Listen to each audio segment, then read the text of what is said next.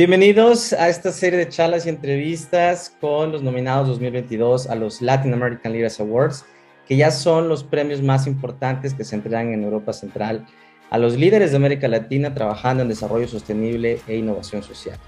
Y hoy tenemos el privilegio y honor de hablar con el gobernador Mauricio Vila, el gobernador de Yucatán en México, al sur de México.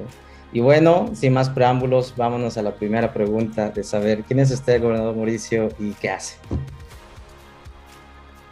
Gracias, Roberto. Primero que nada, agradecerles la, la, oportunidad que nos dan de platicar un poquito más de nuestro estado, que es un estado bellísimo. Tú que eres de México lo sabes y seguramente lo conoces muy bien. Y mira, te platico un poquito, ¿no? Yo eh, soy Mauricio Vila, tengo 42 años. Eh, me tocó empezar a ser gobernador de 38 años. Antes de eso fui alcalde de Mérida. Eh, antes de eso fui diputado local. Yo soy empresario, ¿no? A eso me he dedicado toda mi vida. Y pues llegó un momento que pues tú has visto muchas cosas que pasan en México que dije, pues si los buenos no nos metemos a la política, ¿en manos de quién lo dejamos? Entonces eh, empecé a participar en, en, en, política, ¿no? te digo, fui alcalde, la verdad me fue muy bien, hoy tengo la oportunidad de ser gobernador. Yo soy licenciado en Derecho, tengo dos maestrías, una en Administración de Empresas, otra en Comunicación eh, Política y Gobernanza. Eh, soy papá, estoy casado, tengo tres hijos, Alejandrina de nueve años, Mauricio de 8 y Santiago, que es mi dolor de cabeza de 6, el más chico como siempre. Y pues estamos muy contentos, ¿no? De estar participando en esta eh, iniciativa, pues que nos permite mostrar un poquito, ¿no? De lo bello que es Yucatán y de lo mucho que tenemos que hacer todavía por delante. Gracias, confirmo que de la belleza de, de, de, Yucatán, la verdad es que he estado ahí una vez y enamoradísimo de ese hermoso estado. Uno de los, de hecho, eh, los lugares más emblemáticos de México. Y vámonos a la siguiente pregunta, que es ya conocer eh, el protagonista de esta eh, entrevista, que es este Festival de la Veda, el cual, eh, un poquito de contexto, nuestro comité de selección se quedó maravillado por la simpleza, el impacto, pero también la gran contribución que hace usted hacia eh, bueno, un, problema complejo que es problema social, económico y ambiental. Así que saber la historia, cómo se les ocurrió, eh, cómo, cómo han navegado esa iniciativa y cómo va. Pues mira, la verdad es que estamos muy contentos porque logramos presentar el Festival de la Veda, que es una alternativa para nuestros pescadores cuando la ley les prohíbe salir a pescar para cuidar la reproducción de algunas especies. Entonces, mira, yo fui candidato a gobernador en el año 2018 y cuando visitaba yo los puertos, especialmente las mujeres, me decían, oiga, candidato, es que fíjese que aquí cuando viene la veda, pues ya no tenemos ingreso porque nuestros esposos no pueden salir a pescar y nuestros esposos están todavía en la casa y se ponen a tomar y empiezan los problemas de violencia familiar. Entonces me decían, ¿qué podemos hacer para que en esos meses el puerto esté con vida, la gente pueda tener actividad y podamos compensar el ingreso que dejamos de recibir para cuando no podemos salir a pescar?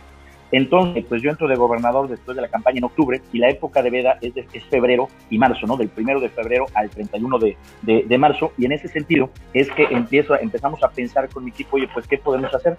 Y lo que nos dimos cuenta muy rápidamente es que la costa tiene grandes atractivos turísticos, ¿no? Por ejemplo, ¿no? Tenemos un puerto aquí de Silán de Bravo que está a 35 minutos donde puedes visitar un ojo de agua dulce, que el agua dulce brota por el mar, puedes visitar un cenote que está dentro de, man de manglares, puedes entrar a una ría de manglares, puedes visitar eh, un criadero de cocodrilos.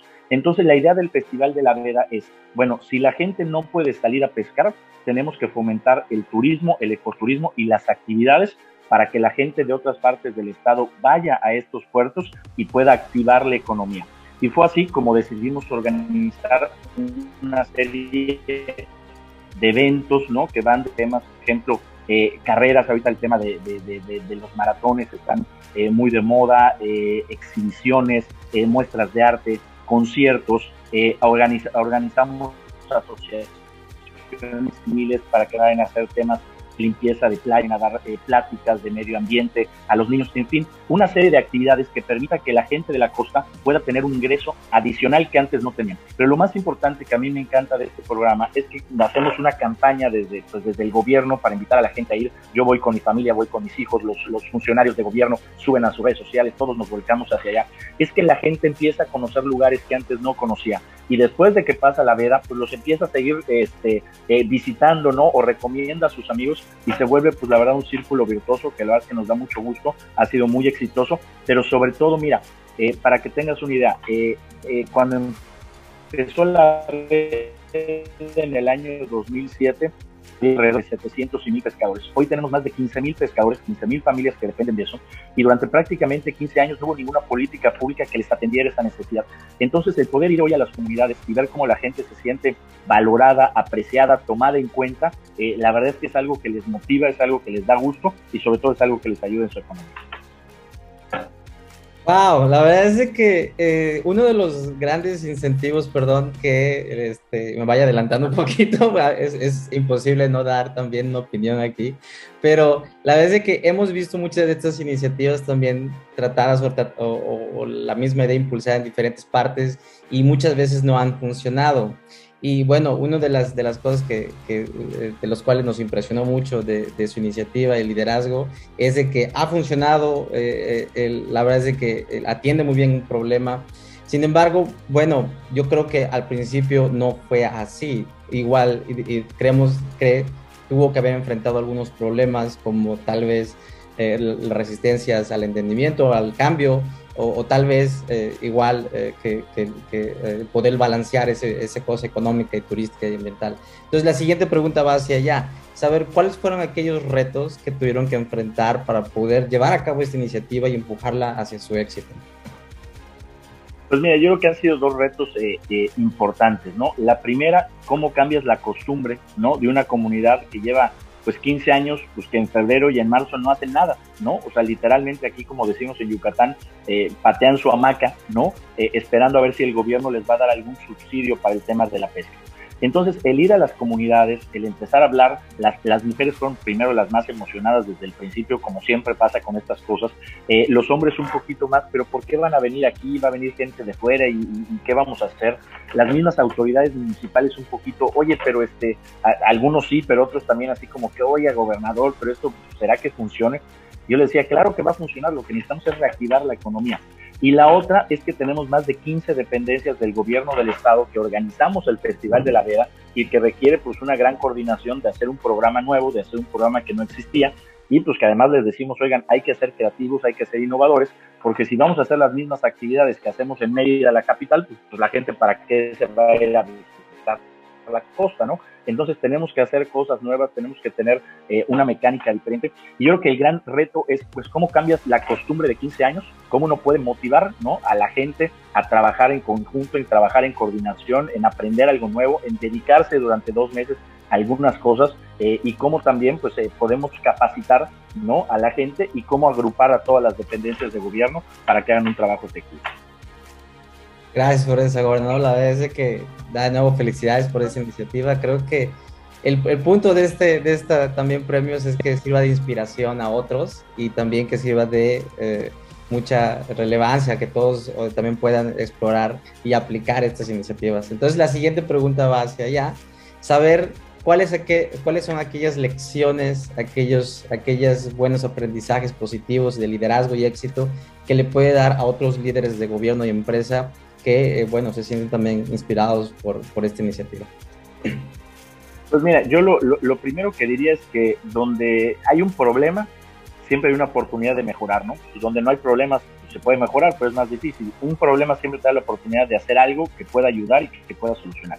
Eh, segundo, pues que hay que tener mucha iniciativa, hay que intentar innovar, ¿no? Uno no puede estar pensando que lo que se hace siempre, a mí, a mí me pasó mucho, eh, te cuento algo, cuando era yo alcalde, de repente me reunía yo con el gabinete y les decía, oigan, ¿y esto por qué se hace así? Me dicen, ah, gobernadores, que desde hace 20 años se hace así. Les decía, pues por eso hay que cambiarlo, por eso hay que ser diferente, no podemos hacer lo mismo, tenemos que hacerlo mejor, tenemos que aplicar nuevas tecnologías. Y bueno, yo creo que aquí lo más importante es eh, la colaboración, la comunicación que tuvimos tener, no el Tú sabes cómo cuando tienes un gobierno que es diferentes, que están pensando que este es un tema político, cuando no, lo que estamos intentando es hacer el poder trabajar en equipo, pero sobre todo, ¿no? El, entender entre todos, tanto el gobierno del Estado, las autoridades municipales y la comunidad de estos puertos, que esta es una responsabilidad compartida, que el éxito depende de que todos hagamos la parte que nos corresponde y pues hagamos esto, eh, le pongamos todos la buena fe, todas las ganas, toda la energía para que las cosas puedan ser exitosas. Felicidades, gobernador. Y sí, usted tiene razón. esta es una política pública que merece ser replicada y que sirva de caso de estudio y éxito para todos los gobiernos de todos los colores en todas partes del mundo. Eh, y por eso estamos aquí.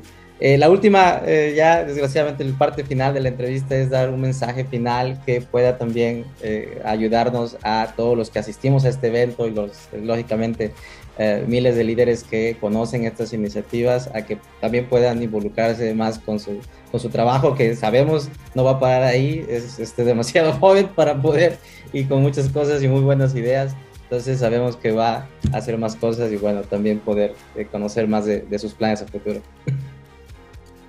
Mira, pues eh, yo, yo lo que les diría es que eh, a mí la, la, oportunidad de poder este, servir es algo que me llena, ¿no? Yo siempre he dicho, yo no sé cómo va a ser después de ser gobernador, no voy a volver a tener un trabajo tan interesante como el que tengo hoy. Pero mira, yo creo que después de los años tan difíciles, ¿no? Que hemos vivido, ¿no? El tema de la pandemia, ¿no? Nosotros, por ejemplo, en 2020, además de la pandemia, en un lapso de cuatro meses tuvimos tres tormentas, dos huracanes, perdimos el 85% de los cultivos que teníamos en el estado. Eh, pero lo más importante es que estos grandes retos, estas situaciones tan difíciles, siempre nos dan nuevas oportunidades, nos dan nuevas oportunidades de reinventarnos, de hacer las cosas mejor, de poder regresar a preguntarle a nuestra gente. Nosotros hicimos ahorita un, un ejercicio muy importante después de la pandemia que le llamamos la Agenda 2040, donde hicimos un ejercicio de salir a preguntarle a la gente, más de 100 mil participantes, oye, qué es lo que vende el Estado después de la pandemia, cuáles son sus necesidades, porque cuando hay cosas que parecen muy obvias, cuando uno le pregunta a la gente resulta que no.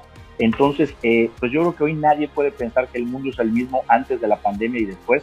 La pandemia nos dejó lamentablemente pues muchas pérdidas, mucho estrés, mucho tema de enfermedades mentales muchas veces, ¿no? De, de gente que la vio muy complicada, pero también nos dejó enseñanzas, nos dejó retos de que podemos hacer las cosas diferente, que cuando nos unimos, cuando trabajamos en conjunto, cuando hacemos equipo, las cosas se pueden hacer mejor. Entonces, eh, pues la verdad es que esta iniciativa ¿no? de la Veda del Mero nos permitió también, después de la pandemia, ¿no? reactivarle el gran reto de pues, una cosa es hacerlo antes de la pandemia, otra cosa es hacerlo después de la pandemia con protocolos de salud, etcétera. Bueno, yo creo que eh, optimizando los recursos, podemos hacer. Entonces, pues yo les agradezco mucho la oportunidad que le dan a, Yucatán de poder platicar un poquito de lo, de lo que hacemos. La verdad que a nosotros nos encanta hablar de Yucatán porque tenemos muchas cosas buenas que presumir y sobre todo pues somos un lugar de gente trabajadora que nos gusta salir adelante en base a nuestro esfuerzo y que estamos poniendo nuestro granito de arena para que a México también le vaya mejor. Festival de la Veda, nominado 2022 a estos premios tan maravillosos que son las iniciativas más sobresalientes en desarrollo sostenible e innovación social. En este caso es súper innovación social el trabajo que está haciendo el gobierno de Yucatán. Así que felicidades y gracias por su espacio, este gobernador. Mucho éxito también en la votación. Al contrario, Roberto, un gusto ¿no? estar con ustedes y un saludo a todos. Gracias.